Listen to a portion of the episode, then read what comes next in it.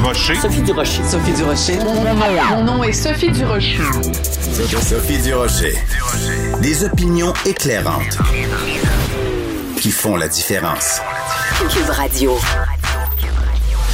Bonjour tout le monde, bon jeudi, j'espère que vous allez bien. Si vous avez envie de vous changer les idées, parce que vous êtes un petit peu tanné d'entendre parler de la COVID-19.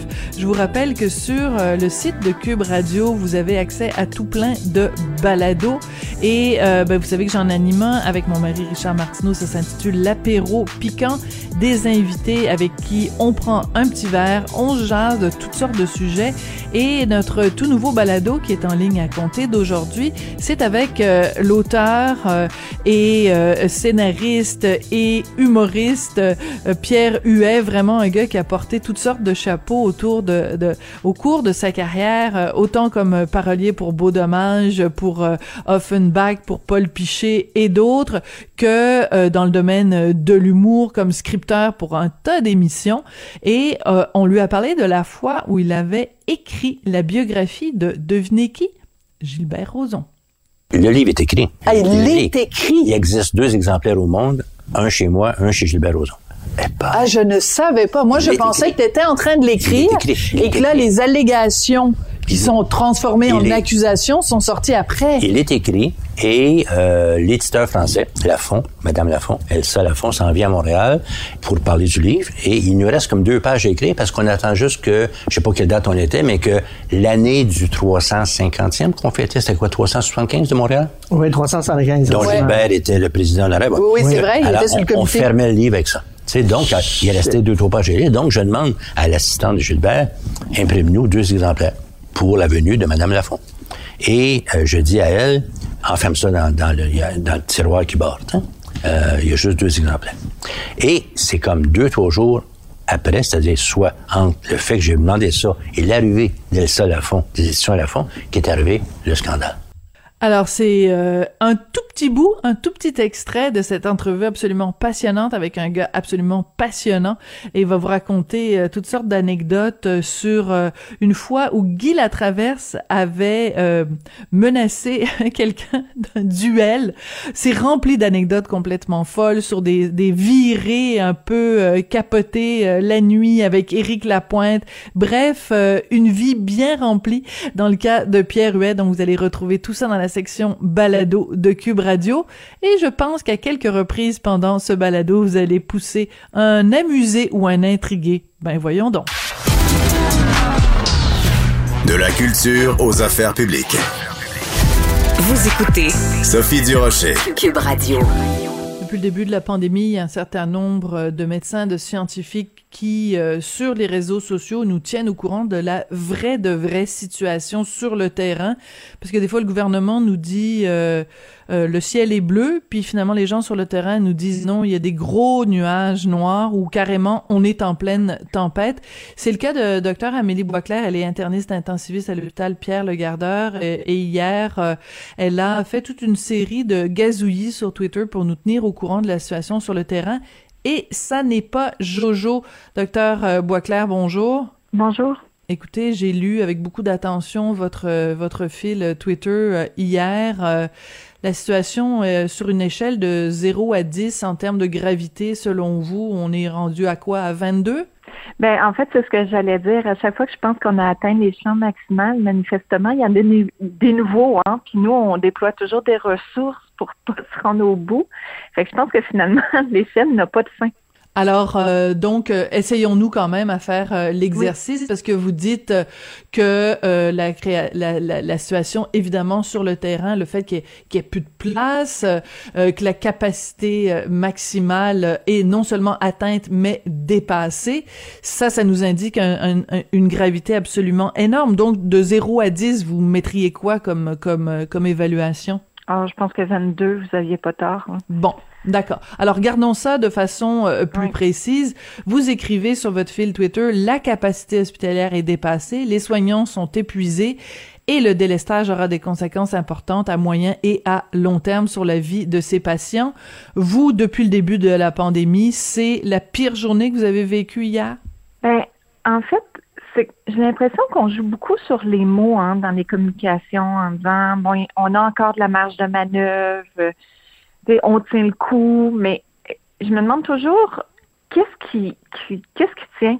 Parce que du moment où on est obligé d'avoir un arrêté ministériel pour s'assurer qu'on a des équipes en quantité suffisante, que malgré tout ça, on a de la difficulté à garder tous les lits ouverts en tout temps, qu'il y a du délestage pour avoir de la place pour admettre tous les patients, à partir de quel moment on dit ben non, ça va pas? Parce que si la capacité était là, j'ai pas d'arrêté ministériel, j'ai pas de délestage, il y a personne qui est mis en attente de ce traitement, puis tout roule sur des roulettes. Oui, je comprends. C'est ça qui me décourage un peu là. Mais quand vous dites, il y a des gens qui disent on tient le coup, c'est le gouvernement qui tient ce discours-là. Donc, ce que vous, ce à quoi vous voulez nous alerter aujourd'hui, c'est à cette euh, dissonance qu'il y a entre le discours officiel du gouvernement et ce qui se passe sur le terrain. Eh, exactement. Puis c'est pas la première fois que ça nous arrive. Hein. Puis je comprends après que probablement ce qu'on veut faire, c'est rassurer la population. Puis moi, en même temps, j'essaie de, de faire la même chose, puis de dire nous, on se bat pour soigner nos patients. Mais là, plus ça va, plus on lance des signaux d'alerte, ben, plus on, on s'inquiète définitivement pour la qualité des soins qu'on est capable d'offrir. En même temps, je suis obligée d'admettre que dès qu'on a du délestage, ben, ça veut dire qu'il y a une qualité de soins qui n'est plus optimale parce que ces patients-là avaient besoin de leur intervention et on est obligé de les remettre à plus tard. Donc, oui, c'est inquiétant, puis on a l'impression souvent dans les hôpitaux qu'il y a une dissonance entre nous, ce qu'on vit sur le terrain, et comment c'est perçu ou annoncé au reste de la population. Oui. Euh, L'hôpital où vous travaillez est, est rendu à quel, à quel stade? Niveau 4 niveau 4. La différence, pour que tout le monde comprenne bien la différence entre euh, stade 4 et stade 5, ce serait quoi? Ben, avant, le stade 5 n'existait pas. Ça dit tout? Ben, euh, écoutez, ça serait à confirmer, là, mais ma compréhension, c'était que le, le stade 4, c'était le dernier palier. Là. Euh, voilà. C'est-à-dire qu'en fait, non. avec le stade 5, c'est que même certaines chirurgies urgentes vont être révisées, mais ça, il faudrait confirmer parce que D'accord. c'est pour nous aussi sur le terrain, ça change continuellement et on, on, apprend au fur et à mesure. Là, c'est pas comme si j'avais quelques jours d'avance sur le reste de la population pour savoir ce qui se passe. Vous l'apprenez en même temps que nous? Oui, oui. Oui. Mais c'est parce que la crainte qu'on a, on va se le dire, on va dire les vraies affaires aujourd'hui, euh, mm-hmm. docteur Boisclair, c'est que juste après l'étape du délestage, qui est d'annuler des entrevues, de, euh, des, des chirurgies, de les remettre à plus tard, euh, juste après le délestage, on, on passe au mode triage, c'est-à-dire que vous allez vous retrouver à un moment donné, vous allez avoir deux. Vous, euh, le délestage, c'est de dire on ne fait que les chirurgies d'urgence, mais la prochaine étape, ce serait de dire ben on va se retrouver face à deux patients dont le degré d'urgence est le même, et on va devoir décider est-ce qu'on soigne le patient A ou le patient B? Est-ce que c'est est-ce que c'est ça qui vous inquiète hein? Ben, il y a deux choses, tant qu'à se dire les vraies affaires. Euh, oui. définitivement, c'est qu'on doit activer le protocole de priorisation. C'est ça que c'est toujours une inquiétude qui, a, qui hante, je crois, chacun des soignants. OK? Euh, par contre, quand on fait du délestage, c'est une certaine priorisation. Tu ça, il faut pas se le cacher. Ce n'est pas parce qu'une chirurgie peut se permettre d'être planifiée qu'elle n'est pas urgente.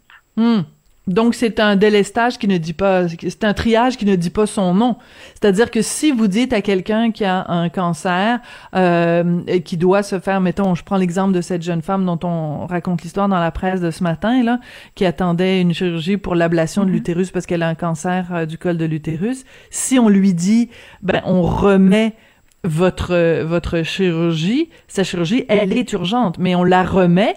Donc, on est en train de faire du triage en disant, ben, il y a quelqu'un qui est, qui est urgent aussi, mais qui va passer avant toi. vous savez, les, les, chaque patient qui, qui est en attente d'une chirurgie, ces chirurgies-là ont été évaluées par des médecins qui ont jugé que la chirurgie était nécessaire. Et par la suite, il y a un délai optimal qu'ils ont euh, mis dans le temps pour le bien-être de leurs patients. Mm. Une chirurgie élective, ça ne veut pas dire qu'elle n'est pas sans conséquence, euh, sans impact sur la qualité de vie du patient ou sur son pronostic vital si on la remet euh, au calendrier grec.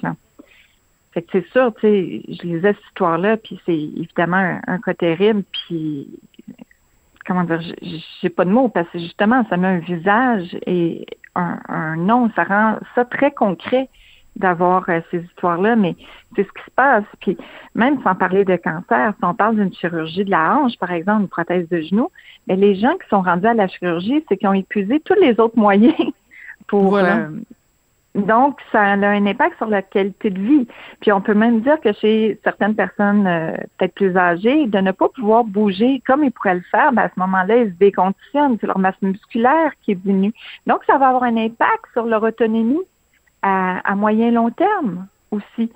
Mm. Donc, c'est des chirurgies qui peuvent se permettre d'être retardées parce que la vie n'est pas en danger immédiat à l'instant où on se parle, mais ça ne veut pas dire qu'elle n'était pas urgente. Hmm. C'est très important d'apporter cette euh, nuance-là. Donc, il y a l'urgence, mais il y a l'immédiateté. Donc, euh, euh, il y a des gens qui doivent être opérés de façon immédiate et d'autres, on peut en forçant très fort avec un gros forceps dire on va la remettre à plus tard mais il va y avoir des conséquences et je trouve qu'on n'en parle pas assez et c'est pour ça que je trouve ça important que vous ayez soulevé euh, ces euh, tous ces points-là sur votre euh, votre compte Twitter. Une autre chose dont vous parlez sur votre compte Twitter docteur Boisclair, c'est la fameuse question des aérosols. Je ne comprends pas Comment ça se fait qu'on n'en tient pas plus compte que ça? Euh, vous dites, vous, le rôle des aérosols doit être reconnu et adressé. On est en retard. Et vous dites, reconnaître ce mode de transmission aidera à surmonter la cinquième vague et aidera à prévenir, contenir d'autres vagues ensuite. Euh, comment ça se fait qu'il n'y a pas, que le message ne passe pas alors qu'on le sait? que euh, ça se transmet par aérosol et que donc la ventilation est extrêmement importante? Comment ça se fait que le gouvernement ne reconnaît pas ça plus que ça? Ben, écoutez, ça, euh, si j'avais une réponse, ben probablement qu'on pourrait régler le problème. Là, c'est, comment dire, la science évolue, hein. La science évolue, puis ça, c'est normal. C'est sûr que nos connaissances actuelles sont complètement différentes de ce qui se passait dans la première vague. Puis ça, c'est important de garder ça en tête. Ça, on peut pas dire, mais pourquoi au jour 1 de la pandémie, ils n'ont pas tout changé la ventilation? Mais non. Euh, on apprenait. Mais là, on, on a deux choses. Hein. Déjà, on veut au maximum, tu sais, j'entends beaucoup de gens parler de l'après. C'est sûr que c'est important, il faut avoir la réflexion, hein, parce que manifestement, là, on a compris que le COVID, il est là pour longtemps. Fait que c'est sûr qu'il faut amener un, une réflexion sur le long terme, mais il faut aussi là, commencer par passer à travers cette vague-là. Hein? Puis si on veut guérir des gens, ben, il n'y a encore rien de mieux que de prévenir. Mais Et oui. là, on se coupe de, de moyens qui, pour certaines façons, par exemple pour la ventilation, euh, ne sont pas nécessairement très difficiles. C'est sûr que bon, aujourd'hui c'est une mauvaise journée, c'est extrêmement froid, mais euh, tu sais, il y a des experts dans le domaine, là, puis tu sais, des ingénieurs, quoi que ça, qui, ont, qui apportent des solutions. Et il faut les écouter, ces gens-là. La, la gestion d'une pandémie doit se faire de façon multidisciplinaire, surtout si on veut s'en sortir. Hein?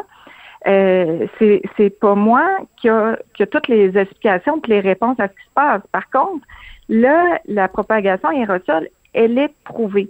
On, on a plusieurs exemples de pays, par exemple en France, euh, en Angleterre, où depuis plusieurs semaines, voire quelques mois, il y a des publicités aux heures de grande écoute sur comment protéger son environnement, comment Hmm. se protéger, c'est quoi la notion d'aérosol.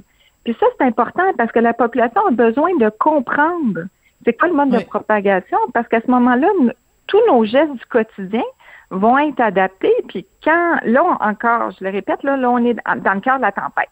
Mais quand la tempête va passer un peu, cette compréhension-là va nous permettre de se dire, OK, mais moi, comment dans mes gestes, je peux m'assurer de continuer de vivre mon quotidien, mais d'essa- d'essayer de minimiser le Oui. fait que ça reflambe encore? Parce que là, il faut passer à une autre étape de la compréhension de la maladie pour arrêter, ben, éviter du moins de toujours être on ouvre, on ferme, on ouvre, on ferme, parce que ça aussi, c'est épuisant. là.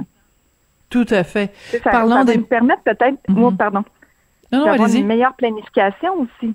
Tu sais, de, Oui. de- des pistes de réflexion aussi, parce que vivre avec le virus, ça veut pas dire vivre comme s'il était pas là. Tout à Hein, fait. Ça, ça- Parlons- ça veut dire le comprendre. Oui. Parlant d'épuisement, euh, comment est la, situation avec vos collègues euh, de, du personnel de la santé euh, à, à, votre hôpital, ceux à qui, avec qui vous êtes en contact à, à Le Garda? Ça se passe comment? Le, l'état d'esprit est comment quand on parle d'épuisement professionnel, justement? Ben, c'est sûr que ça, ça fait longtemps qu'on le dit, hein, que ça va être un enjeu qui va devoir être adressé. Euh, les, les, professionnels là, qui sont sur le plancher, mais ben, justement des professionnels là, qui, qui des soins de qualité, qui sont présents, euh, qui sont là pour les patients puis leurs proches. Mais c'est sûr qu'on sent un grand épuisement. On, on sent plusieurs sentiments différents. Là. Il y a une fatigue physique, il y a une fatigue émotionnelle. Il y a toujours une espèce de, de culpabilité, on dirait, quand on, se, quand on entend que les gens se disent ben j'en peux plus, mais ils veulent être là pour ceux qui restent, hein, parce qu'à chaque fois, on sait que la charge de travail pour les autres augmente. Il y a quelqu'un qui, euh, qui, qui, sort de tout ça. L'arrêté ministériel, euh, ben, c'est un sentiment partagé parce que d'un côté, on le voyait bien comme enquête bras. C'est ça notre principal enjeu. On a une grosse pénurie de personnel, mais en même temps, la solution vient des mêmes personnes qui sont épuisées et pour lesquelles on n'avait plus assez de personnel. Hmm. Donc, euh, il y avait besoin d'un peu de repos. Puis, de, ça, c'est mon humble opinion, là, mais c'est pas une semaine de vacances là, qui leur permet de récupérer. Ça leur permet juste de sortir un peu la tête, la tête de l'eau. Puis ça, ça a été annulé.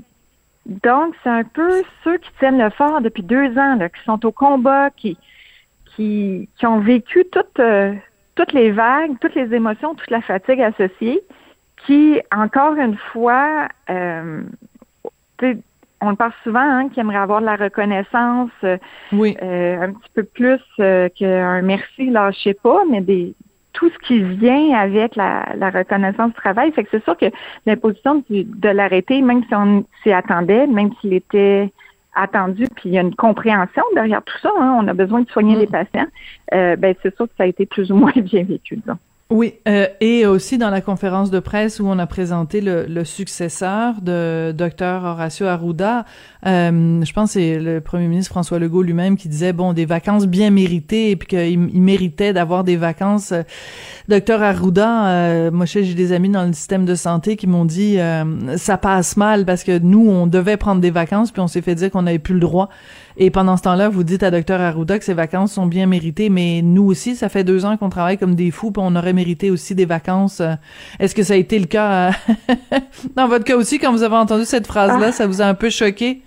Ben, en même temps, là, euh, là, il faut prendre soin de tout le monde. Fait que c'est pas moi qui va dire que le docteur Arruda, il mérite pas ses vacances.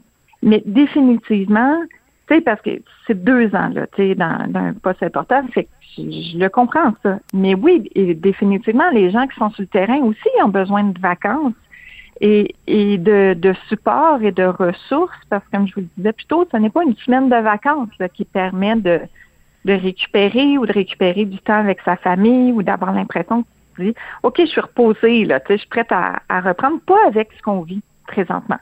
Pas avec ce qu'on vit. Fait que je pense que c'est aussi, dans le système de la santé, on se le rappelle, une année, la vague va passer, mais nous, ça va continuer avec les mm. mêmes équipes.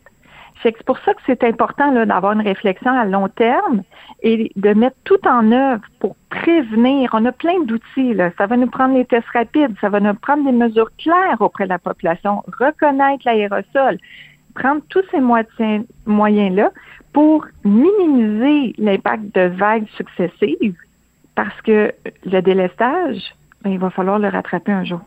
Avec et ça, et là là, et ça, ça va pas être, euh, ça va pas être beau. Ça va être une vague aussi de de, de chirurgies qui vont devoir être faites. On va devoir rattraper tout ce temps perdu là. Et dans certains cas, ce sera pas rattrapable et c'est ça euh, qui fait peur. Docteur Amélie Boisclair, euh, vous êtes interniste intensiviste à l'hôpital Pierre Le Gardeur. Merci de continuer. Ben, premièrement, merci de d'être là. Merci de continuer à soigner. Merci de communiquer avec nous. Vous le faites dans des termes simples et compréhensibles, ce qui est pas toujours le cas dans, dans les discours du gouvernement. Des fois, c'est pas clair et pas compréhensible. Euh, merci beaucoup d'être venu nous parler aujourd'hui. Surtout, c'est ce qui est important. Vous savez, si je peux me permettre. Oui, allez-y. Moi, je suis au bout de la ligne. Dans, dans les soins aigus critiques, là, je suis au bout de la ligne. Ce que j'essaie de faire, c'est de donner à la population le plus de moyens possible pour qu'on puisse se rencontrer comme citoyen, mais pas comme docteur. Ah, c'est tellement bien dit. Très, très, très bien dit. Vraiment, il n'y a rien de mieux pour moi de, de savoir que quelqu'un n'aurait pas besoin d'être malade au point d'avoir besoin de mes services. Je le comprends et c'est un très beau un très beau message plein de, de bienveillance. Merci beaucoup, docteur Boisclair. Merci, bonne journée.